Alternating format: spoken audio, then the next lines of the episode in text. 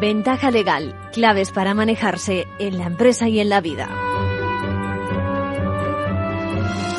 Bienvenidos, bienvenidos a Ventaja Legal, un ejercicio nuevo con más fuerza que nunca porque es necesario que divulguemos este tipo de cuestiones legales que nos afectan a todos. Fíjense, nadie puede negar el protagonismo que los temas jurídicos tienen en nuestra sociedad. Hoy abrimos la prensa con la eterna polémica sobre la renovación del Consejo General del Poder Judicial. Lo mismo con el Tribunal Constitucional. Por no hablar de Eres, de Pegasus, del espectáculo de los documentos de Trump tras su marcha de la Casa Blanca o lo sucedido pues, ayer mismo en Chile, donde la votación popular ha decidido con un 62% que rechaza una nueva constitución. Por cierto, que, New York Times también abre en portada hoy con una iniciativa de un grupo de representantes del Partido Republicano en Estados Unidos que propone una segunda convención constitucional con el fin de escribir de nuevo su propia norma fundamental, nada más y nada menos que la Constitución. Bueno, en este marco de protagonismo de lo legal, nos proponemos un año más contribuir eso a mejorar la cultura jurídica y por eso vamos ya con la agenda del programa. La actualidad de la abogacía nos va a poner al día sobre los acontecimientos del sector y, bueno, por una parte y por otra, continúa en la calle un cierto temor a que delincuentes ocupen nuestras viviendas. Unas veces segundas residencias, otras aquellas en fase de transición, porque están pendientes, yo que sé, por ejemplo, de una declaración de herederos o el motivo que sea. Además, está el tema de actualidad por las declaraciones recientes de un magistrado. Nosotros, en positivo, hemos querido traer al programa la realidad, el volumen de ocupaciones y una iniciativa que me parece, a mí me parece muy interesante. A ver qué les parece a ustedes. Y de ayuda, ¿eh? de ayuda para quienes sufran ese problema. Imaginen lo que puede ser encontrarse a terceros viviendo en nuestra propiedad. Bueno, en la Comunidad de Madrid el caso es que existe un servicio que coordina a los afectados por el problema, ayuda legalmente y también mm, forma a policías locales para afrontar con mejor éxito la situación. Nos lo va a comentar más tarde el director general de seguridad, Luis Miguel Torres, a quien vamos a llamar. Bueno, luego diríamos que un tema también muy veraniego. ¿eh? Seguro que el escenario que les comento le suena a más de uno. Estamos en el aeropuerto, la compañía aérea nos pide facturar, al facturar una cantidad extra por esas dos maletas que vamos, eh, que queremos llevar en cabina, a que sí, bueno, le suena, yo creo, ¿no? Bueno, pues en ese instante la verdad es que no hay más remedio que hacerlo, quizás la suma reclamada puede ser alrededor de los 90 euros y ya saben, la alternativa es no subirlas al vuelo, pero no nos vamos a quedar en tierra por eso, ¿no? Así que decidimos que reclamaremos luego. Bueno, el caso que les traigo ya ha llegado a la justicia, es el de un par de consumidores que demandan, en este caso contra Ryanair, reclamando la devolución del precio pagado por el transporte de dichas dos maletas de equipaje personal en cabina. Y atención con la resolución, ¿eh? no será adelanto, luego lo vamos a ver. Bueno, ya saben que tenemos un anteproyecto de ley orgánica de, defensa, de derecho de defensa para garantizar esa tutela judicial efectiva y dar respuesta a las demandas de la abogacía. Vamos a escucharlo de la mano de los compañeros de la abogacía y tan solo quiero destacar un aspecto en el que hemos incidido en ventaja legal en varias ocasiones. Se impulsa el solicitar que la contratación de los servicios de defensa se formalice por escrito en una hoja de encargo o algo similar. Y podemos hablar también hoy de una consulta que me han hecho sobre la frontera entre la, la declaración de cómo queremos que nos traten si sufrimos algún percance que disminuye nuestra capacidad de decidir, puede ser tan solo a lo mejor un problema de expresión, y ese denominado testamento vital y también el no vital, el de toda la vida, el que hacemos habitualmente ante notario, por ejemplo. Podemos comentar también, por ejemplo, si tiempo lo permite, unas reflexiones sobre la con la conveniencia, repito, de hacer un pacto o un acuerdo de confidencialidad al inicio de una relación de negocios o profesional. Y luego ya veremos. La reciente, la reciente actualidad nos ha llevado también por los caminos del caso Trump, que, que apuntábamos, esos documentos clasificados que se han hallado en su poder, el accidente marino ocurrido en el entorno del estrecho de Gibraltar y lo que supone los resultados de esa votación de la Constitución propuesta en Chile. Ahora sí vamos ya con los compañeros de la abogacía.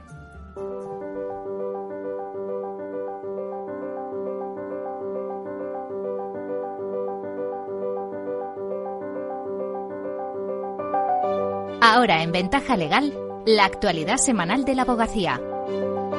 Bienvenidos Luis, bienvenida Lucía. Hola, ¿qué tal? Buenos días. Saludos a todos. Comenzamos este nuevo curso con una noticia que la abogacía esperaba desde hace tiempo. La aprobación por parte del Consejo de Ministros del anteproyecto de ley del derecho de defensa para garantizar la tutela judicial efectiva un verdadero avance para el Estado de Derecho. Enseguida les contamos más detalles. La gran cita de la abogacía con la formación ya tiene fecha. El Encuentro Nacional de Estudios y Diálogos Jurídicos reunirá en Madrid el 22 y 23 de noviembre a más de 80 ponentes de primer nivel. Las se abrirán en las próximas semanas. También les hablaremos de la última reforma del Código Penal que ha entrado en vigor el 28 de agosto y que hará que los autores reincidentes de hurtos leves puedan ser sancionados con penas de prisión de entre 6 y 18 meses. Y comentamos de forma muy breve otras noticias de la última semana.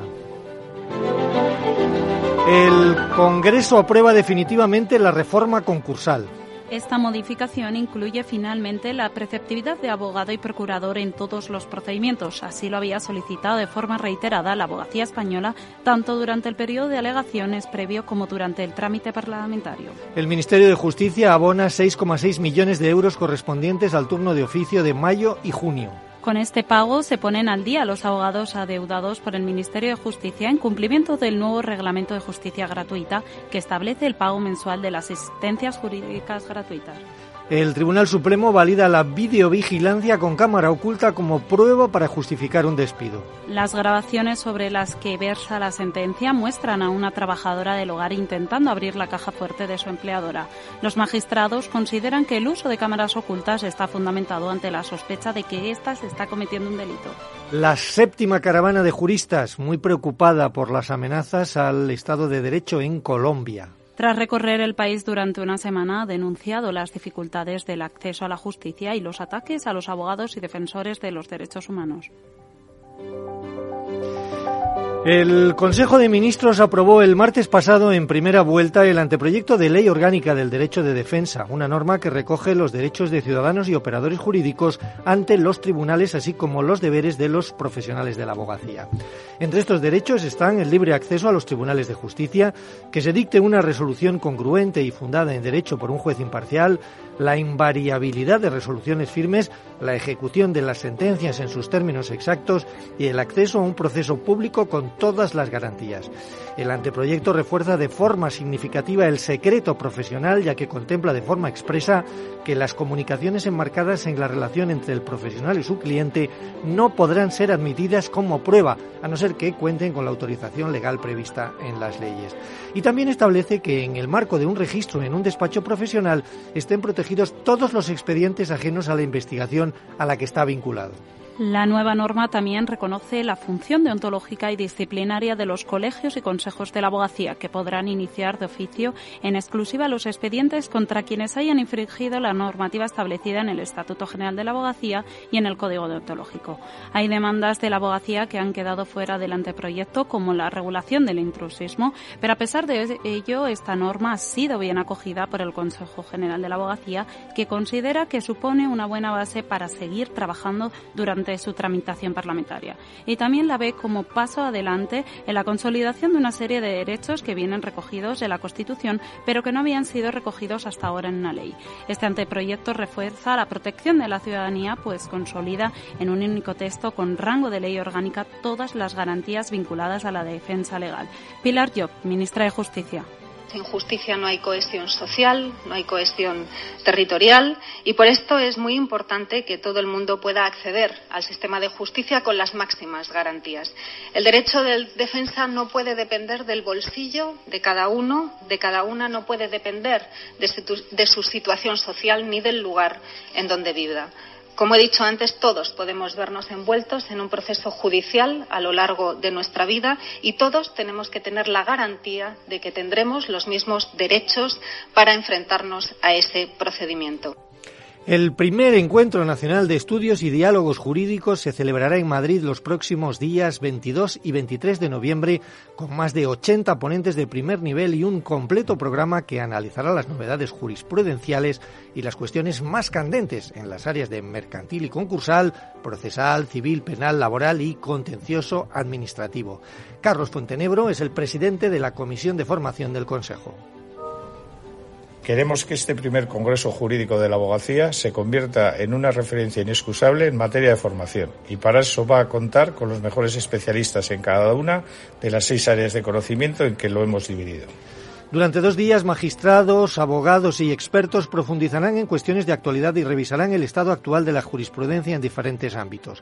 Contaremos con la presidenta de la Sala de lo Social del Tribunal Supremo, María Luisa Segoviano, la expresidenta del Tribunal Constitucional, María Emilia Casas, y otros muchos destacados ponentes. Además, también se analizarán las reformas legislativas como la de la ley concursal, los delitos contra la libertad sexual, el derecho a la vivienda o la reforma laboral. Otros temas que se tratarán, entre otros muchos, son la efectividad de la cláusula rebus ex stantibus, los contratos fijos discontinuos, la litigación climática, la implementación de los planes de igualdad, la adaptación de la jornada o los delitos urbanísticos y medioambientales.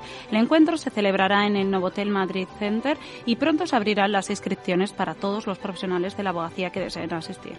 El pasado 28 de agosto entró en vigor la reforma del Código Penal que establece que los autores reincidentes de hurtos leves podrán ser sancionados con penas de prisión entre 6 y 18 meses. Hasta ahora se venía penalizando tan solo con una multa.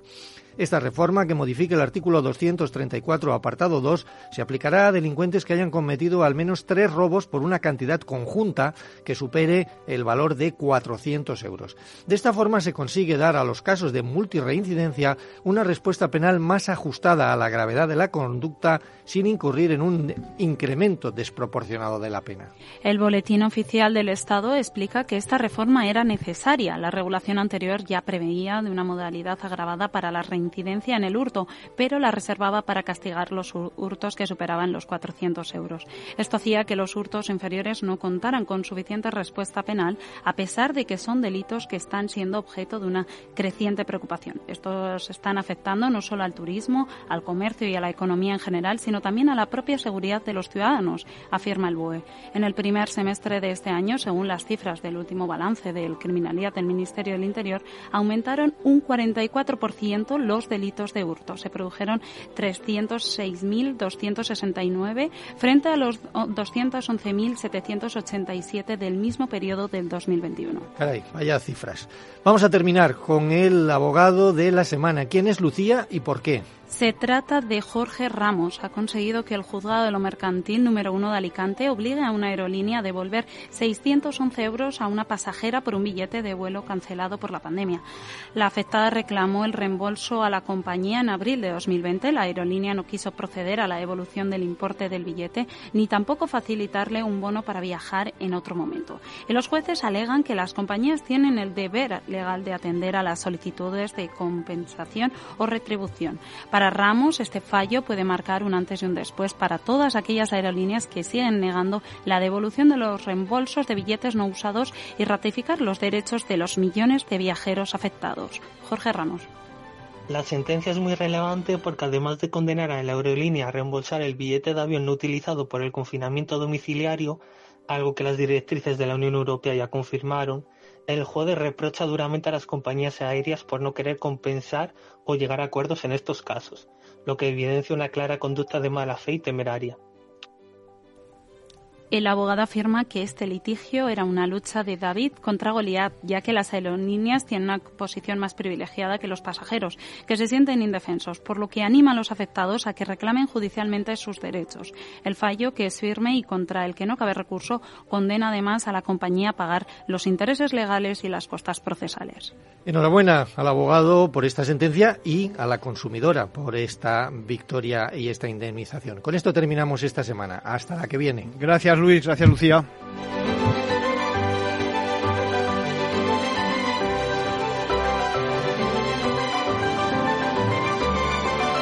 Manual de crisis. Reglas a seguir en caso de necesidad.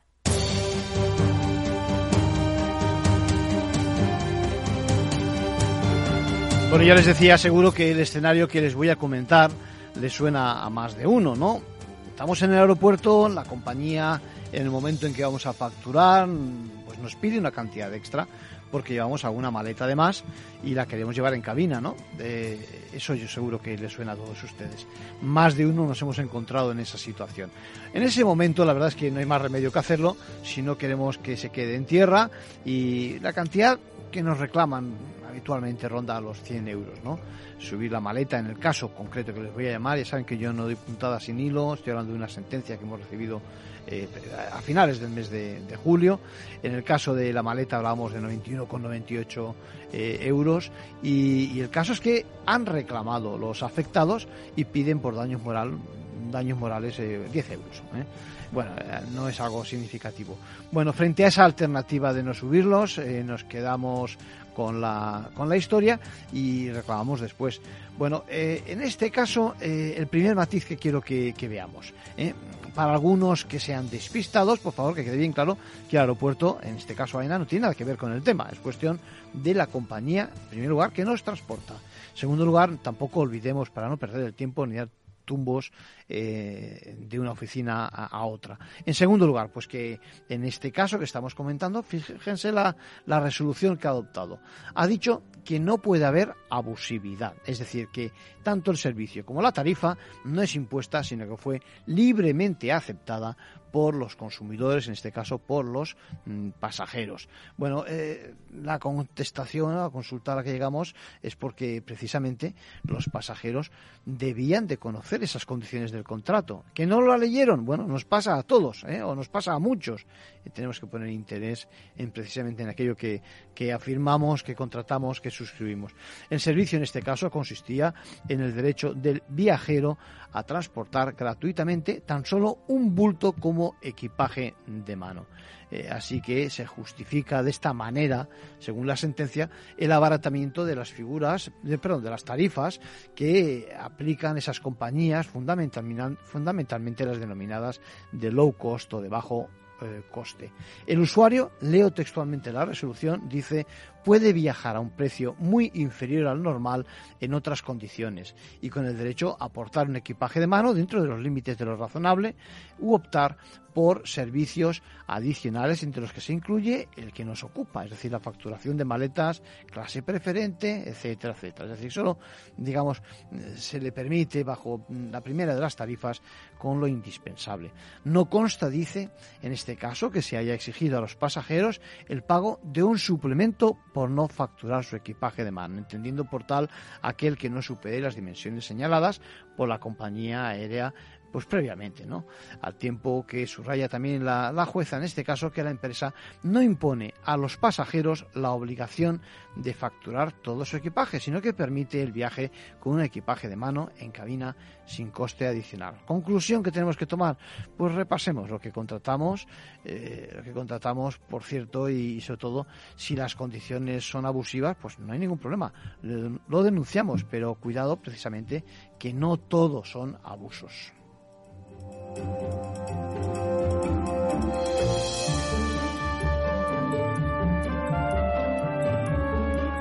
Y por último, un consejo a título personal de nuestro abogado Arcadio García Montoro.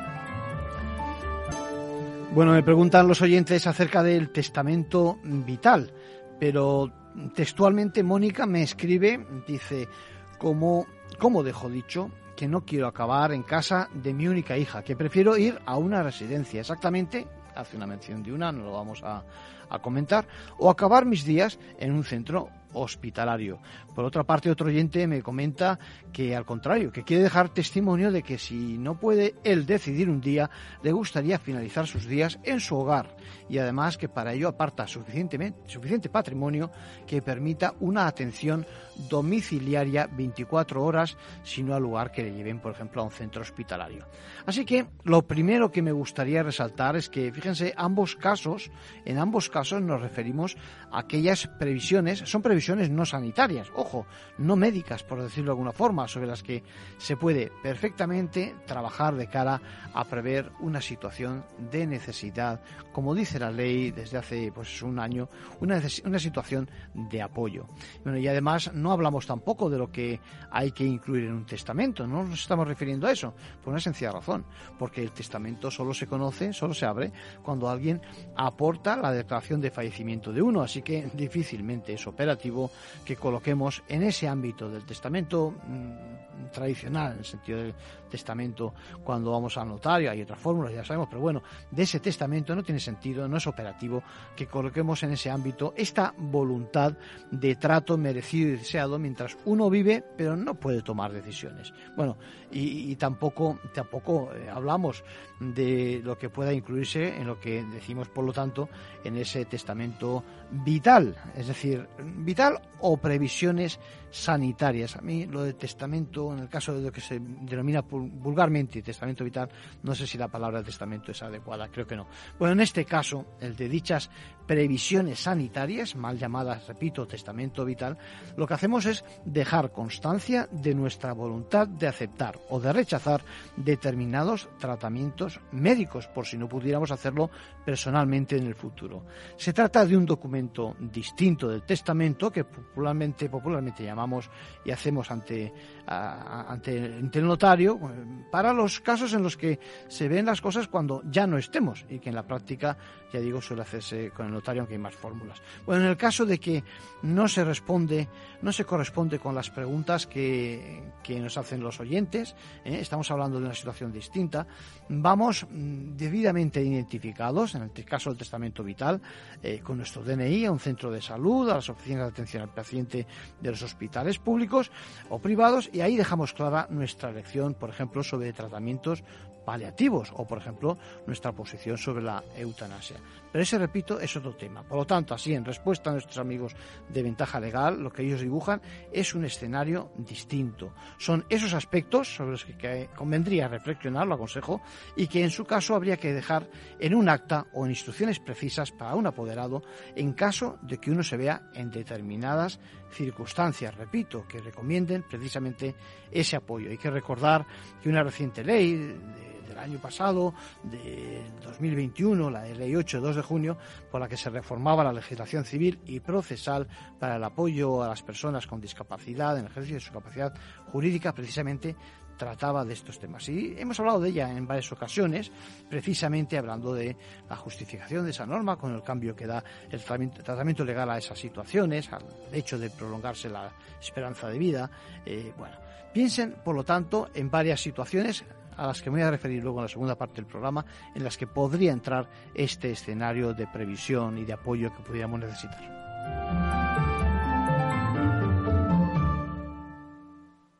¿Qué es ir más allá? Con Arval podrás llegar donde te propongas de la forma más sostenible y asegurar un mundo mejor contribuyendo a la seguridad en carretera, al futuro de las ciudades y a la calidad de vida. Ser responsable sin tener miedo al liderar el cambio. Arval, la transición energética arranca aquí. Más información en arval.es.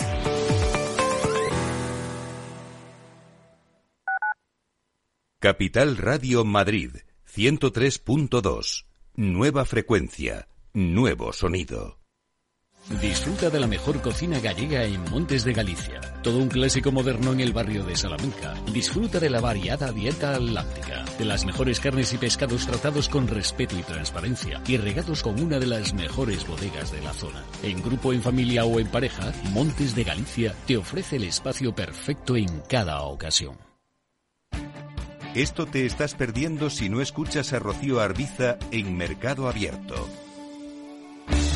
Rubén García Páez, director general en Iberia y Latam de Columbia Threadneedle yo creo que la tecnología es de todos los sectores quizás el sector por excelencia más estratégico, ¿no? que está presente, lo hemos visto en la evolución de otros sectores. Con lo cual, eh, creemos que en cualquier planificación financiera de largo plazo, insisto, de largo plazo, la tecnología tiene que estar muy presente. ¿no? Eh, ¿Qué ha ocurrido? Que en los últimos años la tecnología, sobre todo las grandes compañías, las fans, las cuatro o cinco grandes, han acaparado, digamos, el crecimiento, pero la tecnología va más allá. Mercado Abierto con Rocío Arbiza.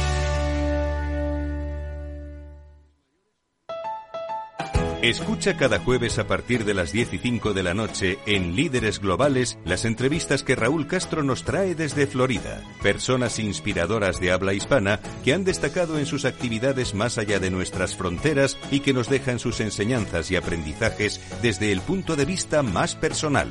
Líderes Globales con Raúl Castro en Capital Radio. Nos gusta que las personas tengan opinión propia. Quienes aquí hablan también expresan su propia opinión. No representan la opinión de Capital Radio.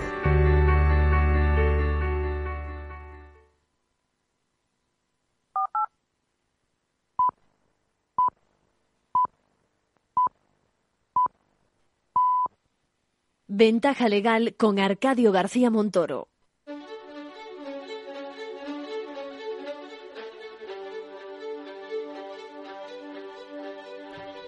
Bien, y ahora, como les prometí en positivo, vamos a hablar de las famosas ocupaciones. Y desde, y desde una iniciativa que me parece muy interesante, porque en la Comunidad de Madrid existe un servicio que coordina, eh, puede coordinar, puede ayudar a esos afectados con este, por este problema. Es una ayuda legal.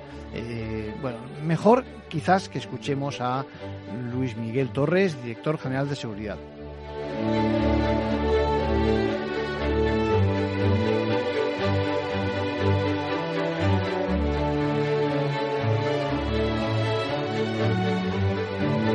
Bueno, pues creo que tenemos al teléfono a Luis Miguel. ¿Cómo estás, Luis Miguel? ¿Qué tal? Buenas tardes. Oye, gracias por, por asomarte a la ventana de, de Capital Radio y, y, de Ventaja Legal, eh, donde estamos muy, pero que muy interesados por el, el, fenómeno de la, de la ocupación ilegal de tantas propiedades y conociendo la iniciativa que ha tenido la Comunidad de Madrid, pues me gustaría que nos explicaras exactamente, en primer lugar, cómo nace la, la iniciativa.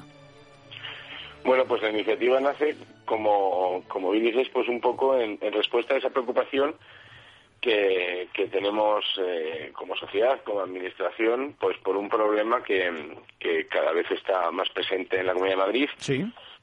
Hasta el punto que en estos momentos pues tenemos unos 4.300 eh, pisos eh, ocupados en la Comunidad de Madrid. Y, y lo cierto es que, que, detrás de cada uno de los casos pues encontramos en muchas ocasiones auténticos eh, dramas personales que, claro. que, que, este gobierno pues eh, ha, ha, querido en el, en el marco de sus competencias, que sí. como bien sabes es limitado, sí. pues poder eh, ponernos eh, como, como una parte de la solución y poder dar eh, amparo y ayuda a, a quien sufre estos casos que son como te digo, pues, eh, pues eh, cada vez hay más noticia de ellos y cada vez, eh, bueno, pues eh, son, son más difíciles de solucionar en un tiempo razonable. Sí, porque, Luis Miguel, porque la, la, gente nos pregunta, eh, nos llegan llamadas a la radio y, consultas donde dicen, bueno, ¿cómo puede ser que eh, llevo toda la vida, mis padres, por ejemplo, llevan toda la vida ahorrando por tener una segunda vivienda o por, ampliar la casa y ahora que han fallecido o que lo que fuera, resulta que tengo que estar con cuatro ojos encima si no y si no me vamos si me despisto enseguida puede entrar alguien a ocupar la vivienda esa no, yo creo que no somos conscientes de que por una parte tiene que ir la vivienda social no y por otra parte directamente el, el, el abuso no es así pues así es y además es sorprendente porque eh, sobre otro tipo de propiedades, pues eh, no se dan estos casos. ¿no? Es decir, sería, es muy difícil pensar que, que alguien se pueda coger eh, tu coche que tengas aparcado Eso es. y, y, y, ahí la defensa de esa propiedad es clara y es evidente. Nosotros, por eso desde la Comunidad de Madrid, eh, además de poner en marcha un servicio como este para tratar, sobre todo, de, de alguna manera de abrir un, una vía de comunicación única a quien tiene este problema. Que en el momento que nos llame, sepa que todos los mecanismos y todos los, medios que tiene la comunidad a disposición eh, de los madrileños para el tema de la ocupación se van a poner en marcha. Solicitamos algo que es fundamental y es que ya un cambio eh, normativo a nivel nacional, eh, pues que de alguna manera, por ejemplo, obligue a quien está en, una casa a demostrar el título que le, que le confiere ese derecho a estar en esa casa y que no sea al revés como ocurre en algunos casos. La carga de la prueba, la famosa carga de la prueba, ¿no? Exactamente. Por sí. ejemplo, eh, que ayuntamientos e instituciones pudiéramos eh, iniciar de oficio procedimientos sin necesidad que fuesen los propietarios que en algunos casos, por ejemplo, ocurre pues que pueden ser empresas que están eh, inmersas en concurso de acreedores, eh, pues eh, familias que, que, pues en un proceso de herencia claro. eh, no está claro la titularidad todavía y no inician esos procesos sí. que complican mucho que luego se pueda llegar a un desalojo temprano. La ocupación en sí es un problema y no es no solo para el propietario de, de la vivienda en sí que se ocupa, sino lo es inmediatamente para, para las viviendas del entorno, porque normalmente generan un deterioro eh, de la zona, eh, pues eh, sobre todo a nivel de convivencia, ¿no? Las comunidades de propietarios me consta que muchas veces sufren lo mismo que casi o, igual que, que el afectado por la ocupación, precisamente porque quién se hace cargo, ¿no? De los gastos de la comunidad, aparte de los temas de, de convivencia, como decías, ¿no? Exacto, exacto. Son cuestiones eh, y como te digo, nos encontramos casos porque en, este proceso de terminar de definir el servicio, pues hemos mantenido distintas reuniones con, con afectados de, ocupación, con plataformas, con asociaciones, y te cuentan casos que son increíbles, ¿no? Como, eh, bueno, pues algún caso en el que eh, es el, único propietario que queda viviendo en, una, en un edificio de, donde el resto de las viviendas están ocupadas. bueno, eh, es decir, son situaciones, eh, eh, bueno... Como pues para vivirlas, vamos. Sin duda, y que parece mentira que, podamos estar sufriendo las situaciones que además derivan en problemas de salud para los propietarios, para, para quien sufre esta ocupación, con tratamientos psicológicos. Bueno, en definitiva, es toda una una problemática en torno a esto que hemos querido desde, desde de Madrid poner un poco de lucha. Cuestiones concretas que hemos que hemos aportado, pues por ejemplo un convenio con el Colegio de, Registradores de la Propiedad que nos permita acelerar eh, el trámite de consulta sobre la titularidad real de, la vivienda en cuestión, ¿no? Claro, claro. Cuestión que ayuda mucho, por ejemplo, a las policías locales a la hora eh, de avanzar en, su intervención. Eh, vamos a incidir en los próximos, eh, en el próximo mes en, la formación específica a las policías locales pues para que también tengan ese reciclaje necesario en la normativa y que sepan hasta dónde puede llegar a actuar un, policía en una situación que, se dé inicialmente un asesoramiento correcto a la víctima de la ocupación. No es lo mismo que se interponga una denuncia en la comisaría o en la Guardia Civil que, por ejemplo, vayas directamente al juzgado, pidas medidas cautelares de desalojo. En definitiva, son muchas pequeñas cosas que si las ponemos en marcha y somos capaces de, asesorar correctamente, pues eh, podamos, eh, eh, bueno, pues acortar los trámites de desahucio.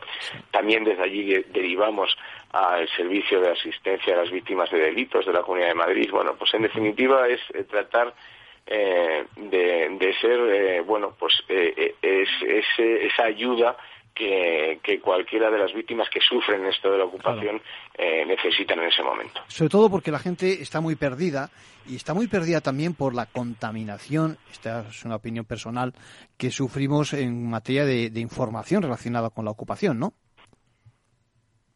Yo creo que además em, eh, hay una, una parte de, de las administraciones que no sé si están siendo del todo claros a la hora de posicionarse claramente enfrente de un fenómeno como es la ocupación. Está claro que, estamos hablando de un derecho recogido en la, Constitución, por supuesto, pero, pero bueno, si hay que afrontar otros problemas que mencionabas al principio sobre la vivienda social, pues habrá que afrontarse, pero nunca puede ser a costa, eh, a costa de, quien pues ha tenido una segunda vivienda tras mucho esfuerzo o una primera vivienda incluso en definitiva tenemos que ser capaces, eh, bueno, pues de no caer en una demagogia que, que, además, insisto, hay quien en algunos momentos no ha sido del todo claro en proteger algo que probablemente después del derecho a la vida es de las cosas que, que fundamentan y soportan un Estado democrático como el nuestro, que es el derecho a la propiedad privada, ¿no? Y el, el, tratar de defenderla pues con, todas las herramientas que nos que nos da eh, nuestro Estado de Derecho. Sin duda. Hay un tema que has mencionado y me parece clave porque eh, alguna de las quejas que en estos últimos años hemos recogido en el programa es precisamente acerca de la actuación de la, de la propia policía, ¿no?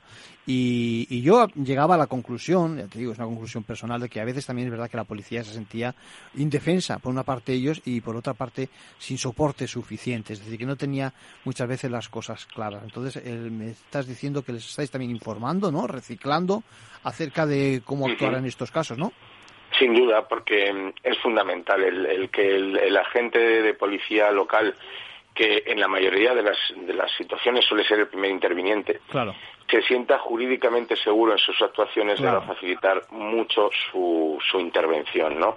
De ahí ya y además desde la Dirección General de Seguridad es que, también tenemos la competencia en formación de policías locales hemos querido hacer eh, especial hincapié en esta formación para que, como te digo, esas primeras actuaciones eh, no solo ya la, la propia actuación operativa, sino incluso eh, el asesoramiento que puedan dar a un vecino uh, de su localidad que se vea eh, inmerso en esta situación, ¿no? Como te decía, por ejemplo, decir, oye, cuando denuncias, denuncias al juzgado y pides medidas cautelares, ¿no? Claro. Son cuestiones eh, básicas, pero que, Que, que, necesitas ese asesoramiento eh, y previamente nuestras policías necesitan esa formación, bueno, pues para poderse sentir eh, cómodos en su intervención. Y sobre todo, eh, como te digo, cuando además determinadas, eh, eh, determinadas formaciones políticas no son claras en su posicionamiento respecto a la ocupación, ¿no? Y yo creo que basta ver cómo se distribuye un poco la ocupación. por ejemplo, en nuestro país, casi el 40% de la ocupación de los pisos ocupados en todo el territorio nacional se encuentran en Barcelona, ¿no? Yo creo que es, eh, es importante eh, poner de manifiesto esas cuestiones, porque yo creo que si quien quiere ocupar una vivienda sabe que lo va a hacer en un sitio donde probablemente las propias instituciones sean más laxas en, en, tratar de impedirlo, pues, eh, pues, pues ese ocurre el efecto llamada, que desde luego en la Comunidad de Madrid eh, que la llamada sea exactamente para todo lo contrario. Sí, además hay un fenómeno que hay que contar con él y es con la ocupación, déjame que lo diga así, profesional. Es decir, que no solo estamos hablando de gente que, con necesidades que, bueno, pues que no hará muy bien, sino eh, el, fenómeno organizado, ¿no? La delincuencia orientada a, de alguna forma hacer chantaje para que luego te dejen la vivienda, etcétera, ¿no? Imagino que eso lo controláis perfectamente, ¿no? y, y, otra parte más, incluso también la parte de, quien realmente eh, son eh, auténticas mafias organizadas precisamente en vender la posibilidad de la ocupación, ¿no? Que también sabemos que se da. Ese tipo de cuestiones eh, yo creo que precisamente surgen y se potencian cuando no se es claro en la lucha contra, contra, contra este fenómeno. Desde luego nosotros vamos a poner todos los medios que estén a, nuestro alcance y seguimos avanzando en, en potenciar los medios que ya están en marcha pero es fundamental, insisto, y lo mencionábamos antes, que, haya un, compromiso a nivel nacional modificar las leyes que, nos permitan, pues eso, la carga de la prueba, que nos permitan desalojar en, pocas horas, que nos permitan, en definitiva, trasladar eh, pues la defensa que hay sobre otros eh, bienes, ¿no? Tenemos el ejemplo del coche, claro. que, es, es, así. en muchas ocasiones nos encontramos que cuando acudimos eh, a, los juzgados en, materia de ocupación, por ejemplo, la propia comunidad, eh, muchas veces eh, lo que dicen, bueno, es que como sois de administración competente en dar vivienda, pues, yo creo que eso tenemos que ser capaces de separar las cuestiones, por un lado, tenemos lógicamente como, como administración obligaciones respecto a lógicamente en el ámbito de los servicios sociales pero eso no no no puede servir eh, para que no se defienda eh, el hecho en sí de ocupar una propiedad que, que, no, que no, con un título que no te autorice a ello. Está claro que es perfectamente compatible. Déjame que te pregunte, imagínate que ahora nos llama, o yo mismo, que soy una persona que se encuentra en esas situaciones, ¿qué es lo que me recomendarías que hiciera? Es decir, ¿cómo ponemos en marcha el mecanismo que, que estáis eh, ofreciendo? Bueno, pues lo, hemos querido hacer de una manera eh, lo, más sencilla posible, que es a través de la atención telefónica, a través de del 900-205-112. A ver, repite, eh, perdona, 900... 900-205-112. Bien. Ese es un, número de teléfono que te, te, pone en contacto directamente con el, el 112 Ocupación. ¿Sí? Es un servicio que se encuentra dentro, enmarcado dentro del CECOM, del Centro de, Comunicación, de Coordinación Municipal, donde hemos querido poner en coordinación y dentro de la misma sede del 112 a todas las policías locales. A partir de esa llamada eh, el compromiso es eh, poner en marcha, como te decía, todos los eh, medios que tiene la Comunidad de Madrid a disposición de las de las personas que sufran, sean víctimas de la ocupación. Desde un primer momento que pudiera ser alguien que, que, está viendo en ese momento una ocupación donde se activarían a las fuerzas y cuerpos de seguridad de Estado o policías locales para impedir en ese momento el allanamiento. Sí. o bien en otras fases, bueno, pues un asesoramiento eh, legal eh, en este, este, este centro, el, el 112 de ocupación, donde tenemos operadores y policías locales eh, atendiendo a, a, a, todos los que, los que llamen.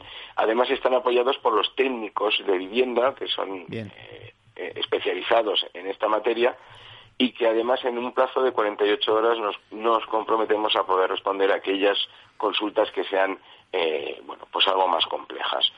Eh, si vemos que es necesario derivar, como te decía, este servicio de atención a, a, a la víctima de delitos, se derivaría. Uh -huh. Si tiene derecho a, a, la asistencia jurídica gratuita, pues también eh, se facilita, se, ¿sí? se le facilitaría. En definitiva, lo que de alguna manera queremos es simplificar eh, eh, la situación, probablemente una de las situaciones más complejas eh, a la que se puede enfrentar un, un, una persona, ¿no? Que es que, que, que veas eh, tu, una vivienda, eh, tu vivienda que la veas eh, ocupada.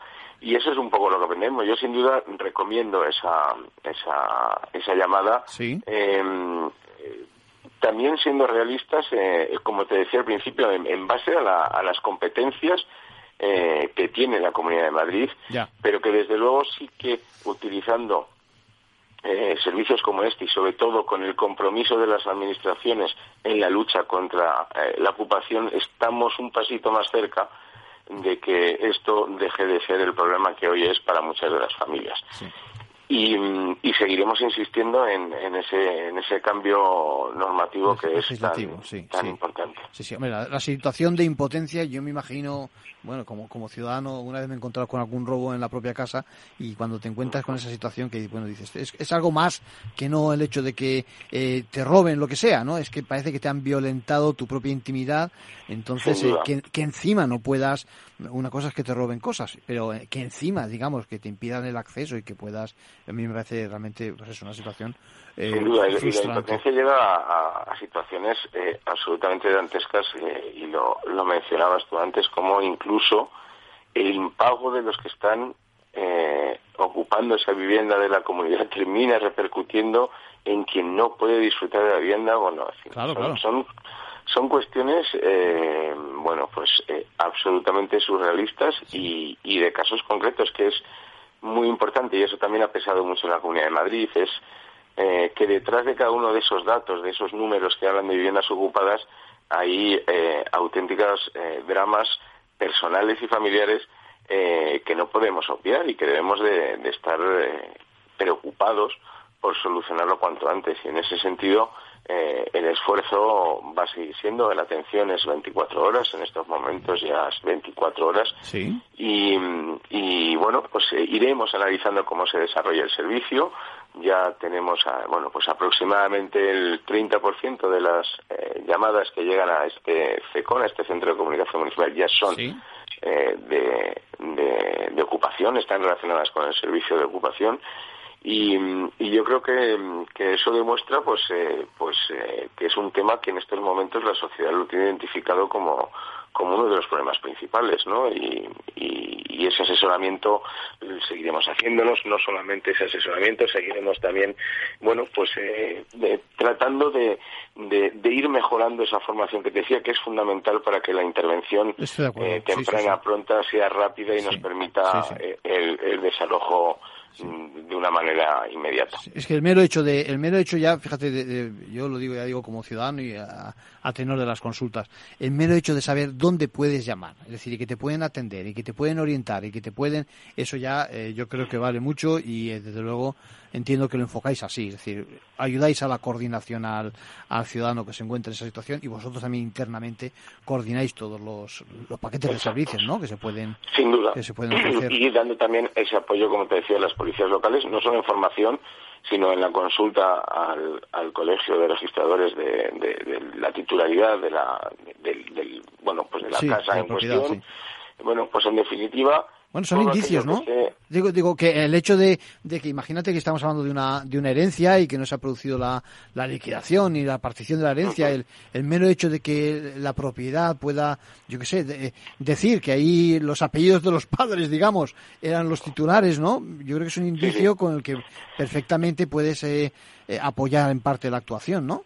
Sin duda, y ahí, por ejemplo, lo que te decía, ahí sería muy importante que, que, con la regulación necesaria, por supuesto, se permitiese eh, que, que, pudiera haber eh, actuación de oficio por parte de las administraciones, porque, porque son muchos los casos en los que cuando quiere reaccionar la propiedad, eh, bueno, pues ya es tremendamente complicado y lo que empieza siendo eh, la ocupación de un piso de manera aislada termina habiendo edificios completamente ocupados, ¿no? Y, eso seguramente, si, si los ayuntamientos, por ejemplo, a través de sus policías locales, pudiesen actuar de oficio, pudiesen actuar de oficio, aunque fuese en, el planteamiento de la denuncia en el juzgado, pues seguramente también evitaríamos eh, muchos de los casos. Porque, insisto, en estas ocupaciones donde se da la ocupación de varios pisos, eh, además es que eh, está comprobado que el deterioro de la zona eh, es notable. Es inmediato, claro. Sí, sí, sí, Notable e inmediato. Sí, sí, sí, sí. Sí, además, además yo creo que, eh, déjame que sea un poco negativo en lo que te voy a decir, y ojalá me equivoque, el cambio legislativo en estos momentos se ve un poquito lejos, ¿no? Pues eh, lo cierto es que sí, y, tratando de ser eh, objetivo en, en el análisis, eh, creo que es que no hay una voluntad clara en estos momentos del gobierno de la nación, eh, pues, por, por, las distintas posturas que mantienen seguramente los socios de gobierno en regular de una manera. Están comprometidos en otra línea, está claro.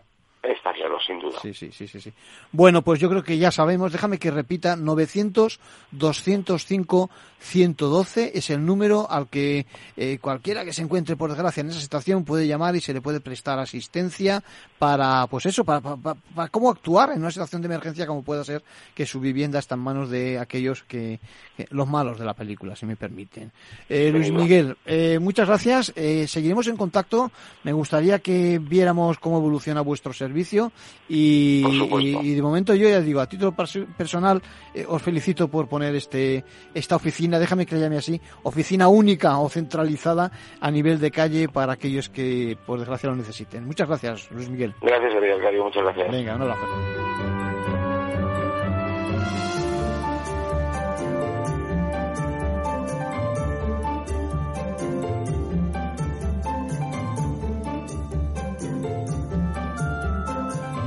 Bueno, vamos con más preguntas que tenemos y que vamos a contestar.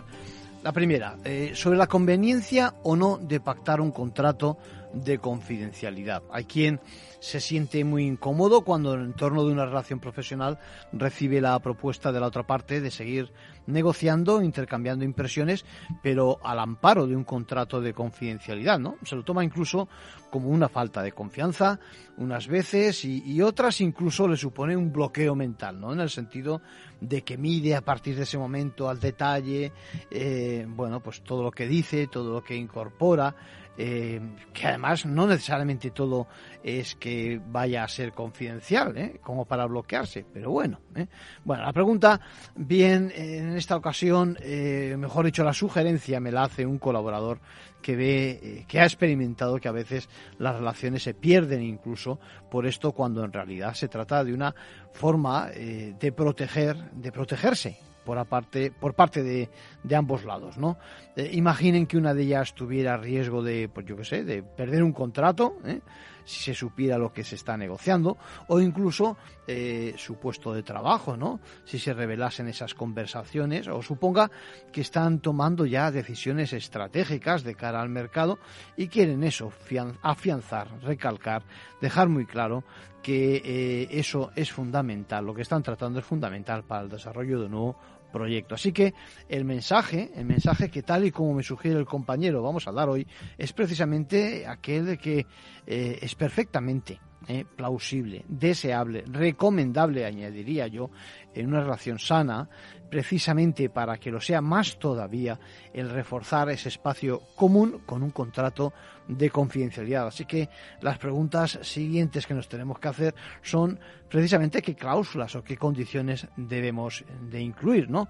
Bueno, se puede imaginar que hay mil y una opciones e incluso que se puede adoptar desde la forma más compleja que puedan pensar pero bueno, como no es el caso la redacción de uno de esos acuerdos, porque para eso conviene que acudan a profesionales, siempre lo digo, dejemos claro por lo menos qué hay que definir eh, en ese contrato. Es decir, el entorno en el que hablamos de confidencialidad en primer lugar, hay que identificar las partes involucradas y también delimitar, definir qué se entiende por información confidencial.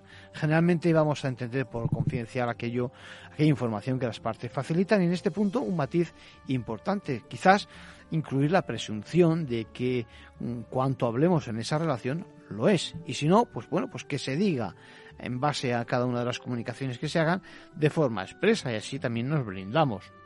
Bueno, como es lógico, muchas cosas van a ser también de dominio público, de lo que estemos hablando, y no pueden no tienen por qué ser consideradas secretos de Estado, si me permiten la expresión.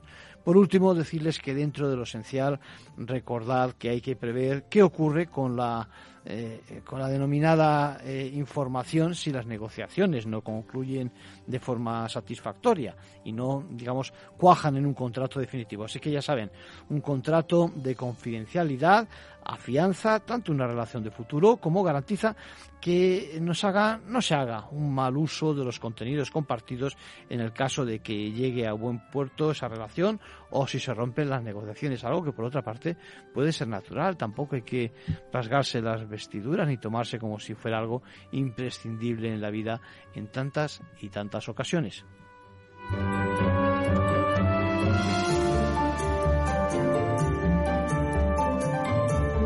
Bueno, y el tema y el tema que les voy a comentar ahora tampoco tampoco es gratuito. Preocupa muchos a muchos de nuestros oyentes eh, que desde la pequeña y desde la mediana empresa, incluso desde el enfoque de tantos inversores en la empresa familiar o, de pequeñas dimensiones, en alguna ocasión ya hemos hablado eh, de lo que sucede, eh, sobre todo cuando nos encontramos con posiciones, digamos, de reserva frente frente a cuestiones de de Hacienda, ¿no?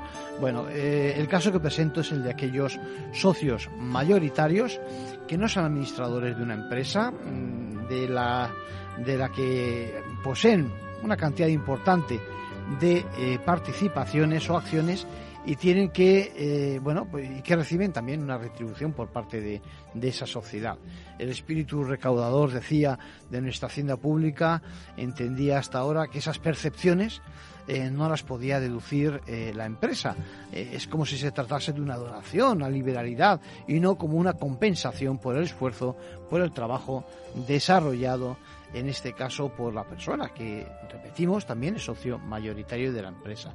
Estamos dando por supuesto que la administración es independiente eh, y, ese es el escenario. Bueno, pues ahora una sentencia de finales del mes de julio reconoce, eh, bueno, son dos sentencias, ¿eh? reconocen que a quien presta una actividad que no es precisamente, que no ostenta además exactamente la condición de socio o partícipe, eh, se le debe, perdón, voy a decirlo bien, es decir, eh, reconoce eh, que quien presta una actividad no como con la condición de socio o partícipe, sino como trabajador, como externo que presta unos servicios, bueno, pues a él se le debe reconocer precisamente dicha condición a la par que su papel como accionista, por ejemplo. Y es que son dos posiciones perfectamente distintas, que pueden ser compatibles, que no necesariamente tienen que ser castigadas por la Administración tributaria.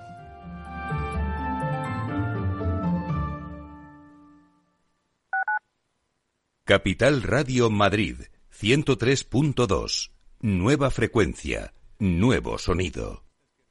¿Sabías que puedes llegar a una parada de bus antes de que acabe este bloque publicitario? ¿Sabías que en la Comunidad de Madrid casi todos tenemos una parada a menos de 300 metros de casa y que más de la mitad están dotadas con marquesinas? ¿Y sabías que todo esto es por ti? Muévete en transporte público. Consorcio Regional de Transportes, Comunidad de Madrid. Los viernes en Capital Radio, la salud protagonista. Valor Salud. Industria, pacientes, profesionales y directivos del sector. Investigación y todas las áreas del mundo de la salud y sanidad con sus personas y empresas. Evolución de la pandemia. Novedades de nuestra medicina y sus profesionales. Con los expertos y destacadas empresas. Valor Salud. Cada viernes a las 10 de la mañana, la salud protagonista con contenidos claves y un estilo propio. Valor Salud. Con Francisco García Cabello.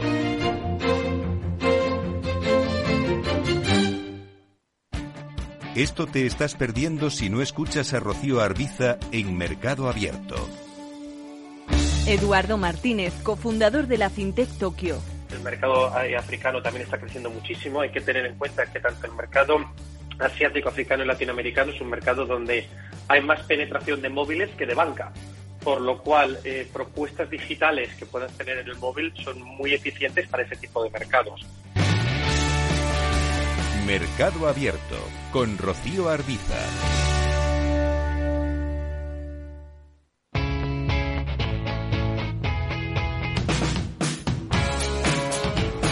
La economía despierta. Capital Radio.